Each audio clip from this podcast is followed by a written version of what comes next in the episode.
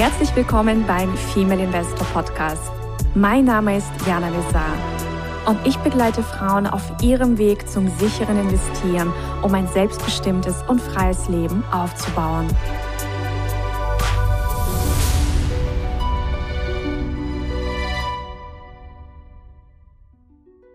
Hallo liebe Investorinnen, einen wunderschönen sonnigen guten Morgen aus Mallorca.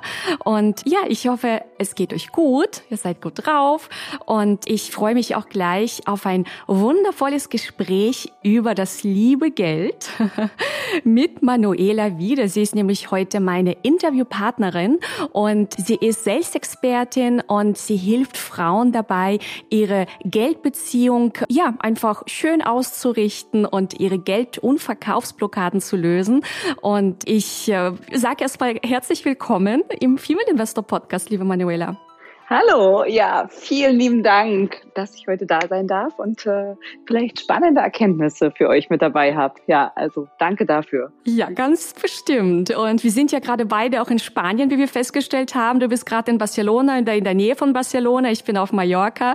Und lass uns vielleicht erstmal damit beginnen, dich kennenzulernen. Mhm. Also, du hast ja einen lang, eine lange Vertriebskarriere hinter dir. Aber was hat dich dazu bewegt, schlussendlich diese Themen jetzt den Menschen näher zu bringen, die du näher bringst. Also erzähl uns ein bisschen was von dir.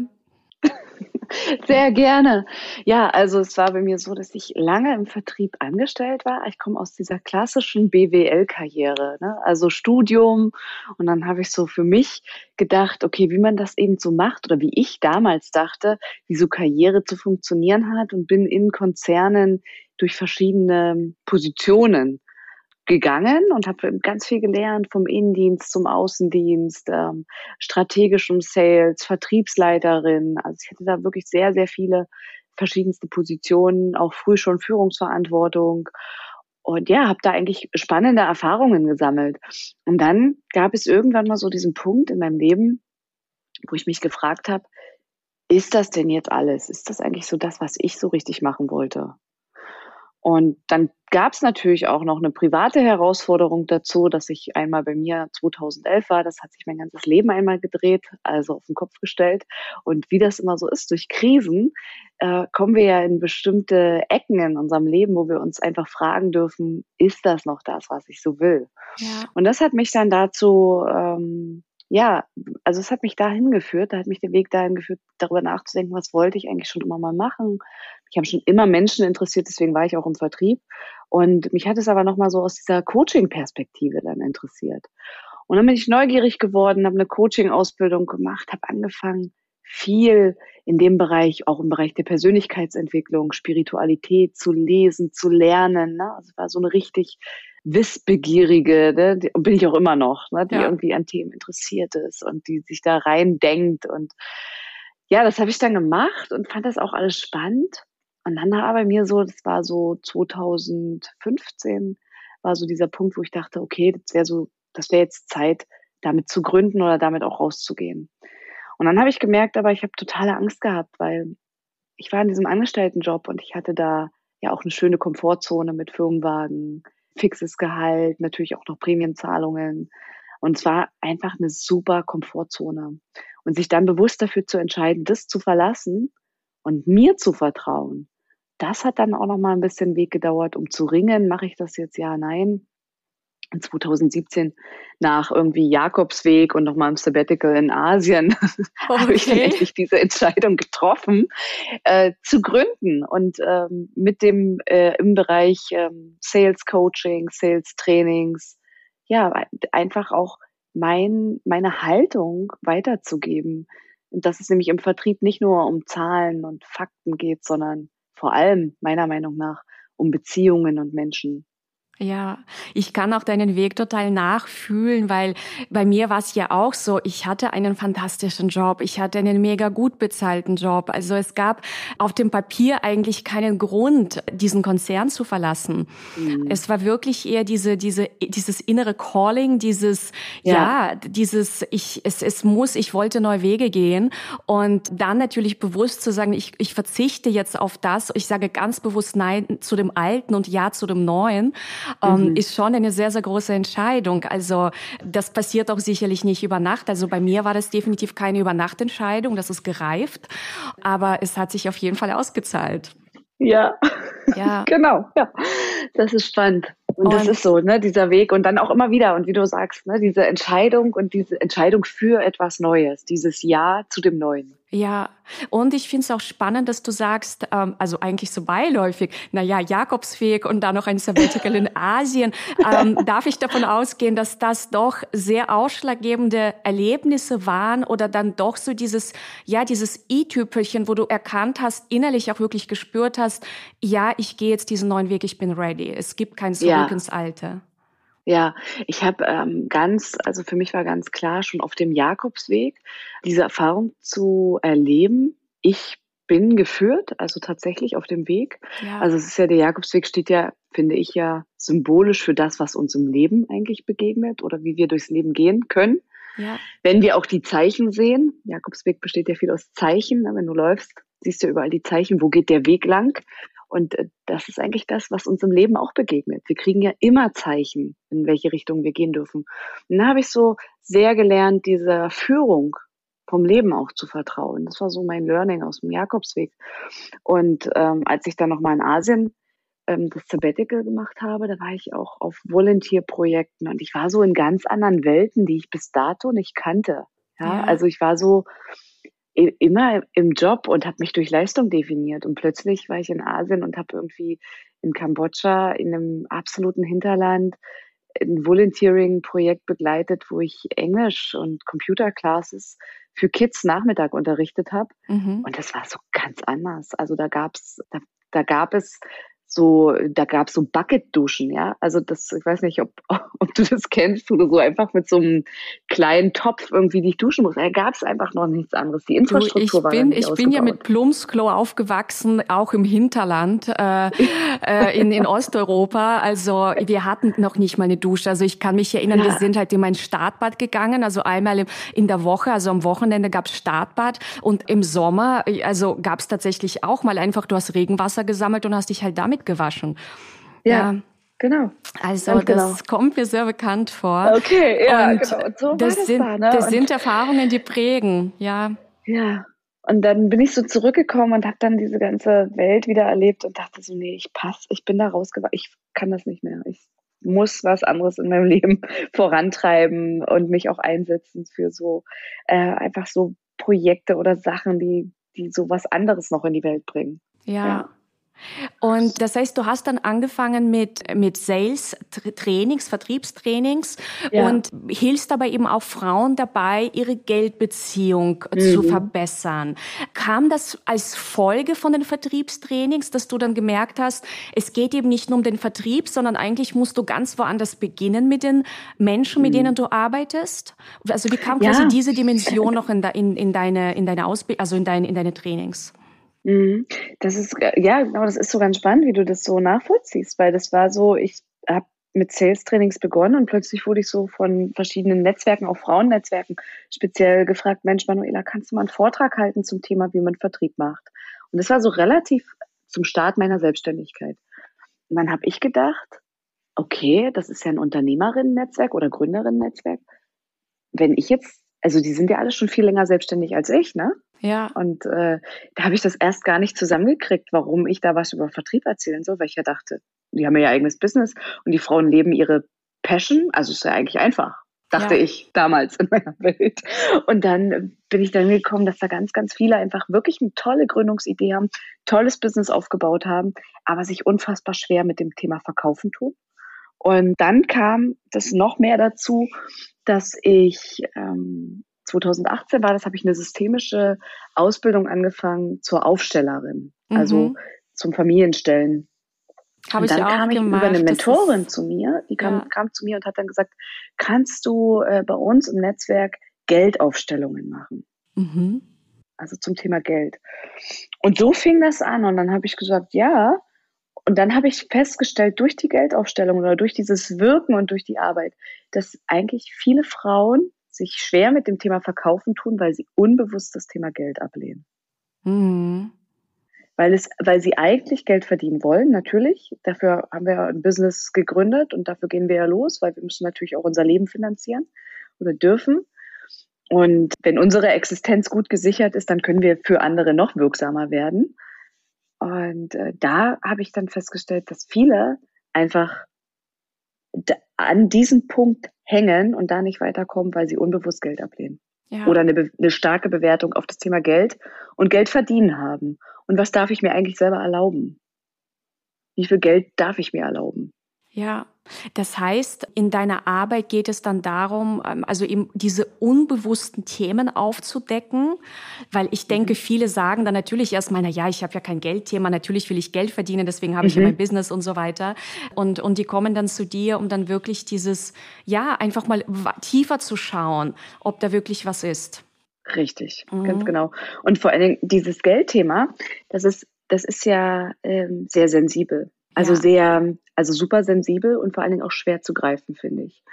Also so habe ich das bei mir auch erlebt oder erlebe es immer so, dass ich, ich habe 2016, habe ich einen, ähm, nach meinem Sabbatical, hatte ich einen Podcast gehört, da ging es um finanzielle Freiheit und Investieren. Mhm. Und dann habe ich gedacht, wow, das ist genau mein Ding. Ne? So investieren, gucken, wie kann ich an der Börse Geld verdienen, dann kann ich reisen, so. Ne? Das war so das, das, das erste, die erste Idee, wie ich das so machen will. Und dann bin ich zu so einem Börsenseminar gefahren, wo, wo es darum ging, Investitionsstrategien zu lernen. Und bis dato war ich immer der Meinung, ich habe keine Geldblockade. Ne? Also ich habe ja Geld verdient, war ja im Angestelltenjob, Geld war da. So, ne? Geld war immer, Geld ist um mich rum, Geld ist da. So, das war mein Mindset. Ne? Ja.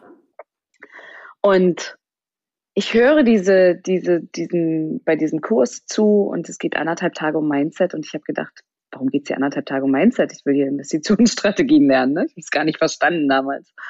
Und dann ähm, haben wir so angefangen mit Paper Trading, so die ersten Investitionsschritte zu machen. Und das habe ich auch noch alles gut mitgemacht. Und dann kam irgendwann dieser Punkt, wo es darum ging, das eigene Geld zu überweisen, mit dem eigenen Geld zu handeln. Oh ja. Und, und diesen Schritt habe ich nicht gemacht. Und dann habe ich festgestellt, oh, da gibt es wohl doch eine Geldblockade. Ja. Und so kam das bei mir hoch durchs Tun und dadurch, dass ich mich beobachtet habe, bei dem, was ich tue und wie ich handle, wenn ich an Geld und Investitionen denke. Ja, da sagst du auch was ganz, ganz Wertvolles, weil bei uns natürlich auch viele Ladies dieses Handwerkszeug erlernen. Ja, wie investiere ich erfolgreich an der mhm. Börse und auch wertorientiert und mit Sinn und Verstand.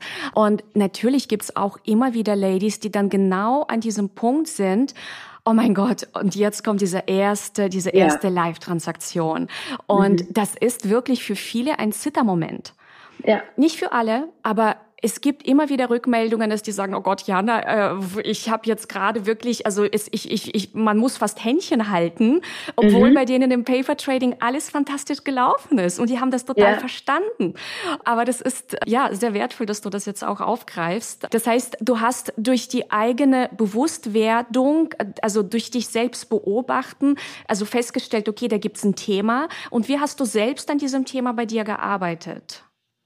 Ja, ich habe dann verschiedene Kurse gemacht, auch zum Thema Geld. Da ne, habe ich damit wirklich intensiv beschäftigt und auch selbst Geldaufstellungen in meinem Bereich ne, von anderen, äh, sage ich mal, durchführen lassen.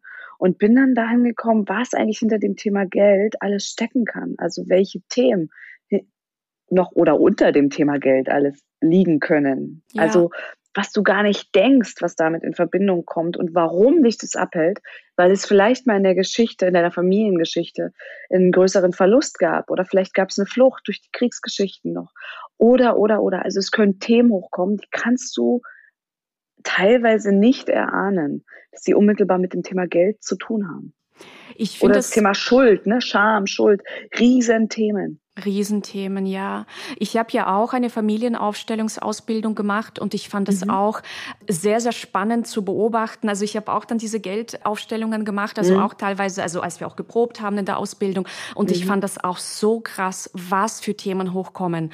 Das ist, ja. das, das kommt dann wirklich in so einer Aufstellung auf einmal an die Oberfläche und du denkst nur, wow, woher ja. kommt das? Genau. Ja, ja. ja, und das ist so, und ich finde, das ist so schön, dass du es das gerade sagst, so, ne, was so an die Oberfläche kommt. Und dadurch, dass es durch diese Arbeit an die Oberfläche kommen kann, wird es gesehen und kann integriert werden. Und das ist das Heilsame bei der Aufstellungsarbeit. Oh ja. Hm. Und ich habe gelesen, du sprichst ja auch immer von der, also Geldsprache verstehen. Also wir dürfen lernen, die Geldsprache zu verstehen. Ich sage ja immer bei meinen Börsenausbildungen, es geht darum, die Unternehmenssprache zu verstehen. Und fand das sehr schön, dass du von der Geldsprache sprichst. Ja. Was meinst du damit? Ja, die Geldsprache, also da dieses, hm, die ganz feine, sensible Energie wahrzunehmen und diese Geldsprache zu verstehen, dass Geld uns versteht und wir auch andersrum Geld verstehen dürfen, lernen. Mhm. Also es geht eben nicht darum, weil ganz viele, erlebe ich, machen immer etwas im Punkto Geld, wenn das Geld nicht da ist oder wenn es knapp ist. Ja. Ja, also dann wird man so irgendwie wie wach. dann denkt man so, okay, jetzt ist es nicht da. Ich muss irgendwas tun, so, ne? Und wenn es aber da ist, dann eben auch zu verstehen, diese Wertschätzung dem Geld permanent eigentlich zu haben. Ne? Das Geld zu achten, zu lieben, gerne am Körper zu haben, äh, ihm einen schönen Platz zu geben, einem schönen Portemonnaie, auch gerne Bargeld anzufassen. Also sich wirklich mit Geld und der Geldenergie zu beschäftigen. Ja. Im Grunde ja, wie, wie mit einer Beziehung. Es ist ja eine Beziehung. Ja, ganz genau, ganz genau. Ja. Ganz genau. Und auch so mit Geldsprache, was meine ich noch damit? Einfach, wenn du ähm, an der, zum Beispiel an der Kasse stehst oder wenn du was bezahlst, so nicht zu denken, oh, jetzt fließt was weg, ne? ich gebe gerade Geld, sondern einfach zu sehen, boah, ich habe gerade total viel dafür bekommen. Ja. Also ich habe gerade irgendwie ein schönes Essen gegessen oder ich war gerade bei einer schönen Massage oder ich habe meinen schönen Urlaub, als sich über diese Sachen zu freuen, in der Sprache des Geldes, das meine ich damit. Das ist wirklich so eine ganz ja, feine. Das heißt ja so eine ganz feine, freudige, leichte Energie. Es ist halt auch immer im Flow, weil es ist, es ist ja, es fließt ja nicht nur weg, wenn du was zahlst, sondern mhm. es fließt ja direkt auch zu dir zurück in Form eines Produkts oder einer Dienstleistung. Es ist also immer dieser Ausgleich da, dieser Austausch. Mhm. Richtig, ganz genau. Ja. ja. Und du hilfst ja auch deinen Klientinnen oder Klienten, Verkaufsblockaden zu lösen. Ich habe irgendwann mal diesen einen schönen Satz gehört, Verkaufen ist pure Liebe. Ja. Was sagst du dazu? Ja, ich sage total Ja zu diesem Satz. Und jetzt und ich, ist die Frage, ich, die nächste Frage, wie gelingt einem die Transformation von dem Punkt, wo man steht, zu hin, verkaufen ist pure Liebe? Und was bedeutet dieser Satz für dich? Ja, also ich finde, verkaufen ist pure Liebe und ich würde es noch kurz ergänzen um den Zusatz sogar noch und das Weitergeben von Chancen und Möglichkeiten. Ja. Weil ich finde, dieser, dieser Punkt, dieses, dieses Verkaufen wirklich als Liebe zu sehen und auch so zu transportieren für deine Kunden, weil wenn du in der Liebe bist, bist du in der Fülle und kannst einfach nur geben und teilen und du teilst es gerne. Ja?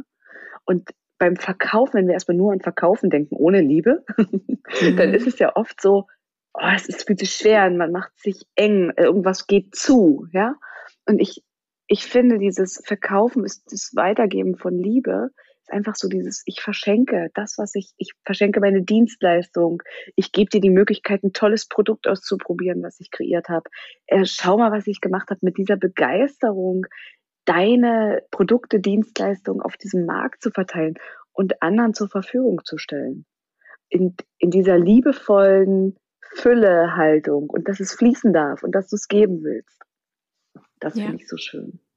Das heißt, Menschen, die noch bei sich spüren, sie tun sich beim Verkaufen schwer. Was könnten so die nächsten Schritte sein, mhm. um in diese Verkaufsliebe zu kommen, um, um, um, um in diesen Verkaufsgenuss oder ja, einfach um gern, gerne zu verkaufen?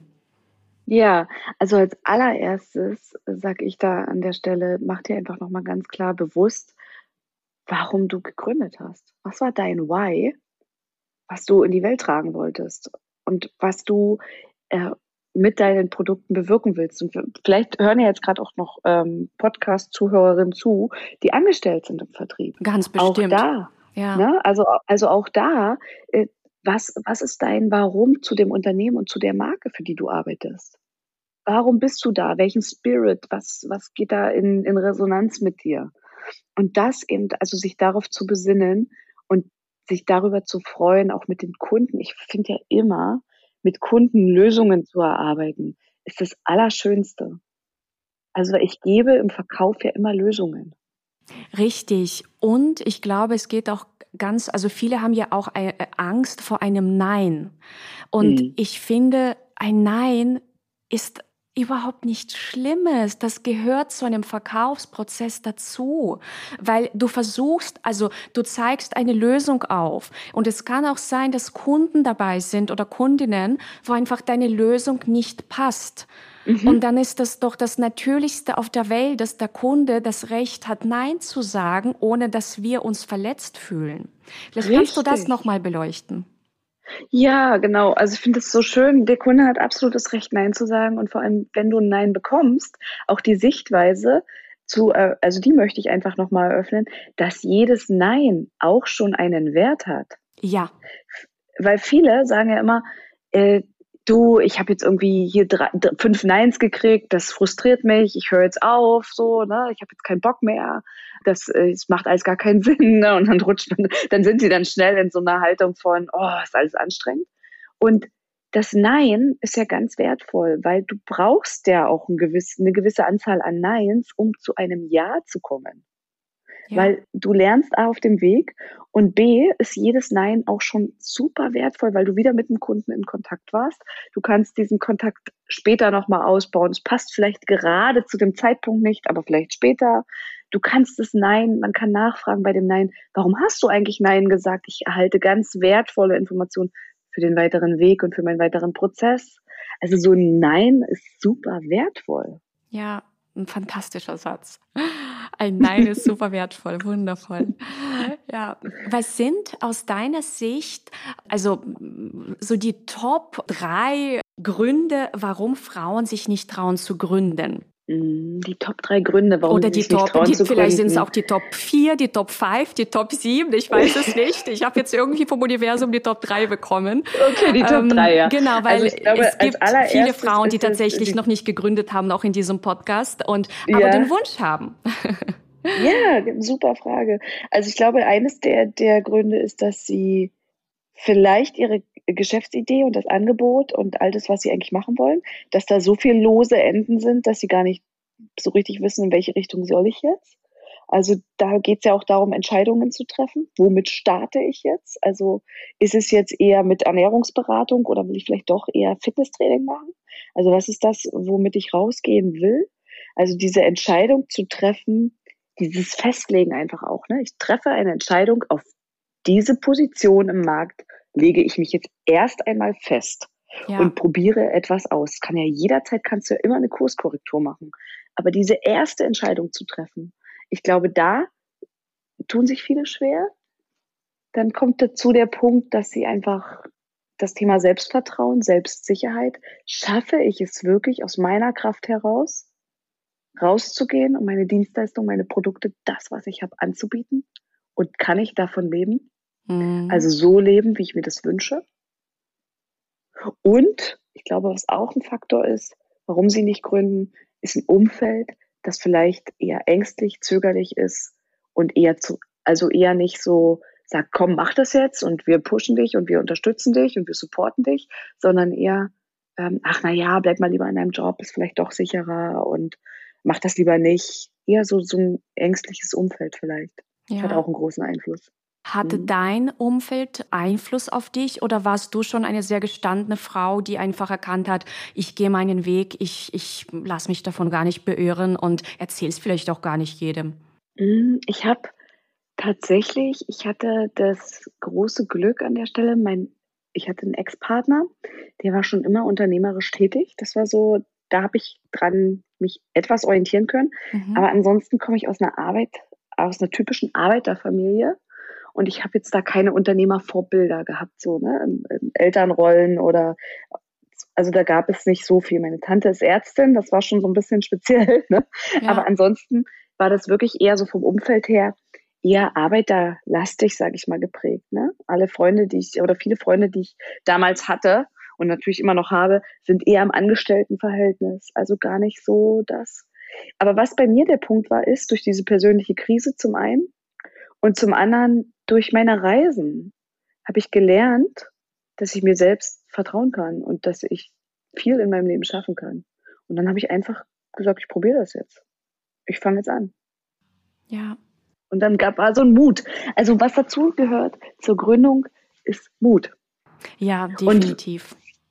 Und, und, und wenn man selbst diesen Mut nicht hat, dann finde ich es halt total wertvoll und wichtig, sich einen Coach zu suchen, eine Begleitung zu suchen, ein Umfeld zu suchen, die dir diesen Mut dann borgen, dass du losgehen kannst. Mut borgen ist auch schön. Und äh, du hast ja gesagt, Grund Nummer eins, das ist so, wenn man noch zu, also eigentlich noch keine Klarheit hat, mit was gründen, also man hat noch zu viele lose Enden und so weiter. Wenn Frauen mit dir arbeiten wollen oder Männer mit dir arbeiten wollen, an welchem Punkt in ihrer Karrieregründung, äh, auf ihrem Weg kommen sie zu dir? Ja, ich habe einige, die kommen zu mir tatsächlich schon in der Vorgründung.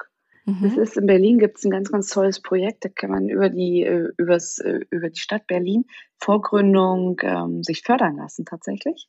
Super. Und äh, also da gibt es schon einige, die an, der, an dem Punkt zu mir kommen. Und die meisten, die dann kommen, kommen alle so nach zwei, drei Jahren nach der Gründung. Weil du hast mit Gründung immer noch viel zu tun im Sinne von, welches Logo, welche Positionierung. Ne? Es gibt viele Gründerangebote und so weiter. Das ist alles gut. Und dann gibt es aber irgendwann so eine Phase, da bist du dann so etabliert schon, du hast Erfahrungen gemacht, du hast schon die ersten Kunden gewonnen, du hast viel ausprobiert. Und da dann einfach nochmal drauf zu schauen, so nach zwei Jahren, drei Jahren nach der Gründung, wirklich zu gucken, okay, wo bin ich jetzt eigentlich? Was ist eigentlich in den letzten Jahren passiert? Weil es geht ja dann auch ziemlich schnell. Also im Sinne von, plötzlich ist man in einem ähm, anderen Hamsterrad, nämlich dem Hamsterrad Selbstständigkeit und Unternehmertum und macht da seine Dinge und dann aber nochmal drauf zu schauen und zu gucken, okay, wie kriege ich das, was ich mir denn da jetzt erarbeitet habe, diesen Stand, auf so ein nächstes Level gehoben? Ja, also wie komme ich da wieder weiter? Weil du bist wieder in dem, selbst wenn du dich dann ausgeweitet hast, du hast gegründet, bist du aus deiner Komfortzone rausgegangen, hast dich gestretched. Aber ab diesem Moment braucht es wieder ein Stretching, wo es dann Richtung Teamaufbau, Unternehmertum in eine ganz andere Richtung einfach nochmal geht. Ja. Und das ist der Punkt, wo ich äh, meine Kundinnen unterstütze. Und du, du, du, sprichst auch immer mal wieder von so einem, so, sich ein crazy Ziel zu formulieren. ähm, äh, was meinst du damit? Ja, also so ein crazy Ziel, wirklich so ein ausgeflipptes Ziel, wo, ja, wo du vielleicht heute noch gar nicht weißt, oh, wie soll ich das eigentlich jemals erreichen? Ja, wie soll es jemals gehen? Ich habe keine Ahnung. Ähm, aber es macht so viel Freude in mir. Es kribbelt innerlich so doll, dass ich so richtig Bock habe auf dieses Ziel. Ich weiß zwar nicht wie, aber ich habe richtig Lust drauf. So ein Ziel. Ja, ja. Ich finde es auch schön, wenn du sagst, also ein Ziel, bei dem es kribbelt. Weil ich glaube, wir lernen ja ganz oft so diese klassische Zielsetzung mhm. und die funktioniert ja so rein verstandesbasiert. Und da fällt ganz oft nicht, also da fällt nie der Satz, formulier mal ein Ziel, bei dem es kribbelt. ja, genau, aber so ein, weißt du, so ein Ziel, wo man so, weil alle Ziele, die, die man sich so aus dem Kopf setzt, ja, oder aus dem Verstand setzt, die sind so vernünftig. Ja. Ja, die sind so rational vernünftig. Ja, hm, okay, den Umsatz kann ich machen. Ja, hm, okay. Aber so ein, so ein, so ein verrückter, wirklich so, so eine Öffnung zu haben für so ein verrücktes Ziel, okay, so, wo man so selbst so denkt, boah, wie soll das jemals gehen? Egal, aber da habe ich irgendwie so total Lust drauf und es liegt so weit weg. Also es ist wie so ein Fixstern, äh, der erstmal weit weg erscheint. Aber den setze ich mir jetzt mal. Und da habe ich irgendwie Lust zu. Und immer wenn ich an dieses Ziel denke, an dieses Kribbelziel, dann strahle ich innerlich. Mhm. Und würdest du dann auch sagen oder empfehlen, dieses Kribbelziel äh, irgendwie noch, weiß ich nicht, visuell zu unterstützen mit Vision Boards oder mit, weiß nicht. Also würdest du das noch irgendwie unterstützen oder ist, also ist es bei dir in der Praxis so, dass du einfach also in dieses Gefühl gehst? Hm, beides, also sowohl ins Gefühl gehen, so oft wie möglich bestenfalls, also sich auch Reminder zu, zu setzen, ne? zum Beispiel mal einen Handy-Hintergrund zu machen oder selber zu gestalten mit dem Kribbelziel, ja, könnte eine Sache sein, die man gut im Alltag machen kann. Oder ein Vision Board natürlich. Und was ich ganz toll finde und was wir auch in meinen Coachings ganz intensiv machen, ist die Vision wirklich ausarbeiten, das Kribbelziel, ja, so verfeinern, immer wieder verfeinern und dann aufschreiben und dann sich selbst einsprechen und anhören. Oh, das ist toll. Mhm. Weil, da hat sogar, ich mache mal gerne so Übungen, die auf zwei Ebenen funktionieren. Das eine ist tatsächlich, dass wir Skribbelziel bespielen, sage ich mal, oder hervorkehren. Und auf der anderen Seite, das ist jetzt häufig ein Thema, ähm, die eigene Stimme zu hören, die mhm. eigene Stimme anzunehmen. Weil viele können ihre eigenen Sprachnachrichten nicht abhören und können ihre eigene Stimme nicht hören. Ja, das stimmt. Im wahrsten Sinne, im wahrsten Sinne. Mhm. So. Da liegt dann ja aber auch eine Blockade vor, oder? Ja, ja. also ja, warum ist das eigentlich? Oder was, warum ist das eigentlich so? Etwas, Weil es ist wir, ich würde es ja. mal so formulieren, was wir nicht im, im Alltag lernen. Mhm. Ich glaube, wir lernen auch, also das hat, glaube ich, auch was mit Selbstliebe zu tun. Wir lernen nicht, uns selbst zu lieben, auch als Kind nicht. Und, und mhm. seine eigene Stimme als schön anzuerkennen, ist ja auch ein Akt der Selbstliebe, oder? Ja, total. Wirklich. Mhm. Also so, es ist echt, es ist, sich selbst die Stimme zu hören, ist schon das, das eine, ne? Äh, wirklich mal zu hören, wie höre ich mich denn an? Wie hören denn andere mich? das ist ein Thema und ich weiß noch so eine kurze Geschichte dazu, als ich so meine ersten Videos, als es die so gab, ne? Ja. Äh, da hat damals ein Freund von mir gesagt, los, Manu, wir machen jetzt diese Videos und äh, dann veröffentlichen wir die auf YouTube. dann habe ich gedacht so, ja, okay, so hat mich natürlich auch ein bisschen aus meiner Komfortzone gebracht. Und dann haben wir das erste Video veröffentlicht und ich habe gedacht, ich habe so gefühlt, habe ich halb unterm Schreibtisch gesessen. Ja. So, oh Gott, nein, jetzt ist das Video draußen. Und das war ein Weg, das zu erkennen und auch das anzuerkennen. Ja, ja, das ist ja dann auch, also wenn wir über das Thema Gründung sprechen und auch dann alles, was dazugehört, die Wachstumsschritte, die dann folgen, da ist ja auch Sichtbarkeit ein Riesenthema. Und dazu gehört auf jeden Fall auch zu, ja, also diese, dieses Sichtbarwerden mit Stimme, mit, äh, mhm. äh, mit Video, mit, äh, mit allem, was dazugehört, mit der eigenen Mission. Also das, das ist auch ein großer Prozess, glaube ich, für viele.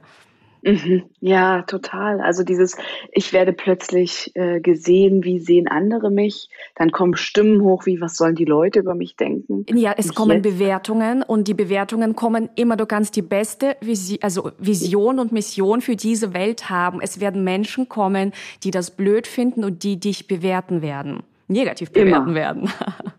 Ja, immer, immer. Und dieses eine Sache ist auch, das äh, finde ich ganz wichtig für Gründung, für Vertrieb, für Unternehmertum und äh, ist dieses Thema nicht mehr everybody's darling sein zu wollen. Ja, das kannst du auch nicht. Du genau. kannst das auch nicht sondern wirklich sich bewusst zu sein, okay, es gibt Menschen, die finden das gut, was ich mache, auf meine Art und Weise, und dann gibt es eben Menschen, die das nicht so äh, die das nicht so gut finden, und das ist auch gut so, weil die gehen dann vielleicht zu jemand anderem. Ja. Und dann verteilt sich der Markt schon und dann wird es ganz einfach plötzlich, auch in, in puncto Konkurrenz und Neiddenken. Ja. Das ist dann total okay. Hattest du in, in deiner Entwicklung, also in, im Unternehmertum, auch an diesen Themen mit, mit einem Coach gearbeitet? Oder, also, oder ist es dir mm, also schwer gefallen, auch mal mit negativen Kritiken oder sowas umzugehen? Oder hattest du das noch gar nicht äh, gehabt? Doch, also hatte ich auch natürlich. Und ich habe immer ähm, möglichst versucht, einen Coach an meiner Seite zu haben Außer in dem erst, also nach dieser ersten Gründungsphase eben nicht. Da habe ich so gedacht, naja, jetzt kann ich das ja. So, dann hatte ich noch so einen Ego-Anteil, der gedacht hat, jetzt kann ich das ja. Und äh, habe dann festgestellt, dass das total wertvoll ist, immer dauerhaft jemanden an der Seite zu haben, mhm. der ein Schrittchen weiter ist als ich, an, an dem ich mich gut orientieren kann und der in diese Richtung guckt, wo ich hin will. Ja, und das war super wertvoll, auch da über Dinge zu reflektieren. Und natürlich hatte ich auch mal Workshops, zum Beispiel, wo, kann ich mich noch erinnern, da bin ich mal zu einem Kunden gefahren, so ein ganz hippes Startup. Und ich bin für mich in, ich hatte so Pumps damals an. Das war echt mhm. so eine mhm. witzige Geschichte, weil ich mich auch im Pumps an dem Tag einfach besser gefühlt habe. Ne? Ja. Und das war so ein ganz hippes Start-up und ich komme da so hin und alle eher so in, in, in, so in Bio-Schlappen und so ganz easy und gechillt, ne, was total okay ist. Und aber tatsächlich äh, hat die eine Bewertung auf mich, weil ich dann mit meinem Pumps da unterwegs war. Also wirklich verrückte Geschichte. Ja. Und da dachte ich, okay, so können Leute auch denken oder so können Menschen einfach denken. Und das musste ich wahrnehmen und auch da durcharbeiten, ja, so Dinge oder einfach mich dann eben auch mit anderen abzustimmen, mit anderen Coaches ähm, oder mit meinen Coaches auch und Mentoren. Äh, wie gehe ich jetzt damit um? Also nicht nur wegen den Schuhen, aber so generell, ne? Auch wenn negatives Feedback mal kommt. Wie gehe ich damit um? Was nehme ich davon? Welches ja, Geschenk liegt da drin auch? Ich glaube, ne? das ist genau der Punkt. Geschenk. Was nehme ich davon? Ich glaube, da ist ganz viel neben dem Thema, was ist das Geschenk, was nehme ich davon wirklich mhm. an? Weil Kritik kann ja manchmal äh, da rotzt ja. dir einer irgendwas hin, weißt, und du musst ja echt nicht alles davon nehmen. Genau. nicht alles genau, davon ist genau. ja auch wahr. Also was davon ist wirklich wahr? Was, was nimmt man davon auch wirklich an? Was ist quasi eine gute Kritik? Und was ist Richtig. eine böse, was ist eine böse Kritik? Die ja. auch gar nicht der Wahrheit entspricht. Genau, und da muss man einfach genau hinschauen an, so, an der Stelle. Ne? Es gibt nämlich einfach Menschen, die so viel ihren eigenen Unmut teilweise eben auch nach außen projizieren Mhm. Ähm, ja, und da einfach sensibel gucken, ne, wenn das jemanden betrifft. Ne? Was ist davon jetzt wirklich deins, dein Anteil? Was kannst du davon nehmen und was eben nicht? So. Richtig. Und was ich einfach auch immer sehr schön finde, äh, wenn man dann auch solche ja, Themen durchgearbeitet hat, dass man auch ja vielleicht mit einer Vergebungsmeditation arbeitet. Mhm. Ja. Und ja, einfach auch da Frieden findet für sich. Mhm. Genau, ja, das ist total, der innere Frieden ist eh so wichtig, ja. Und auch da davon auszugehen, dass ja, es passiert ja immer alles in unserem Leben zur rechten Zeit, zum rechten Moment für die Sachen, für die wir gerade bereit sind. Ja. Und da gab es scheinbar einen Lerneffekt drin. Und deswegen so eine Vergebungsmeditation, weil dann eben genauso mit diesen Themen über einen inneren Prozess zu arbeiten, das finde ich so wichtig. Ja, oder auch mit Aufstellungsarbeit, mit so, mhm. also solche Konflikte dann quasi zu lösen. Ja, Genau, Je ja, nachdem natürlich, wie groß der Konflikt ist. Ich meine, wenn es jetzt was Kleineres ist, muss jetzt nicht gleich eine Aufstellung, ein Aufstellungsbrett her. ähm, ja. Aber wenn das vielleicht was Größeres ist oder ein größeres Muster, dann, dann ist es auf jeden Fall auch wertvoll, aus dieser Perspektive zu schauen. Auf jeden Fall, vor allen Dingen, gerade weil du es gerade nochmal so sagst, dass ja oftmals ist es ja nicht der Konflikt, um den es gerade geht. So ist, ist ja oft eine, eine, Geschichte aus von vorher, von was da noch. Ist nur der Auslöser. Also und das ist immer mhm. die Frage, was ist die Geschichte hinter der Geschichte hinter der Geschichte? Genau. ja. Super. Ja, vielen Dank, liebe Manuela. Und ja, jetzt natürlich die Frage, wenn die Ladies, die uns gerade lauschen, sagen, oh, ich mm. möchte mit Manuela vielleicht meine Geldaufstellung machen oder einfach mal mit ihr sprechen über meine jetzige Situation. Wie kann man mit dir zusammenarbeiten? Ja, also ganz einfach äh, ist es. Erstens mal auf meiner Webseite gibt es ein paar Informationen www.manuela-wieder.de. Dann haben wir die Möglichkeit auf jeden Fall auf Instagram. Bei mir äh, gibt es immer Content und Lives und Dinge. Es gibt auch eine Facebook-Gruppe, die ich habe. Das sind so die zwei Sachen. Und ich mache zweimal im Monat eine Money Mindset Show. Geht ganz viel um das Thema Mindset, da geht's auch um Aufstellungen. Also das ist so wie so ein Gruß aus der Küche. Kann ja. man so mal schon mal reinschnuppern und kennenlernen. Völlig ähm, unverbindlich und frei. Und äh, dann gibt's auch die Möglichkeit natürlich über Kurse oder Coachings mit mir zusammenzuarbeiten. Aber das können wir einfach dann besprechen, wenn sich jemand hingezogen fühlt. So. Ja, Perfekt. Ja. Dann werden wir das alles hier natürlich in den Show Notes verbinden. Und mhm. ja, ich bedanke mich ganz, ganz herzlich für dieses schöne Gespräch, für deine äh, Erkenntnisse, Impulse, die du mit uns geteilt hast und wünsche dir eine wunderschöne Zeit in Spanien. Vielen Dank, Jana. Dankeschön. Danke und ciao, ihr Lieben. Bis zur nächsten Folge. Tschüss. Tschüss. Das war der Female Investor Podcast. Für mehr Inspirationen, wie du mit Leichtigkeit zur Investorin wirst, schau gerne auf meine Website www.female-investor.com. Bis zum nächsten Mal Deine Jana.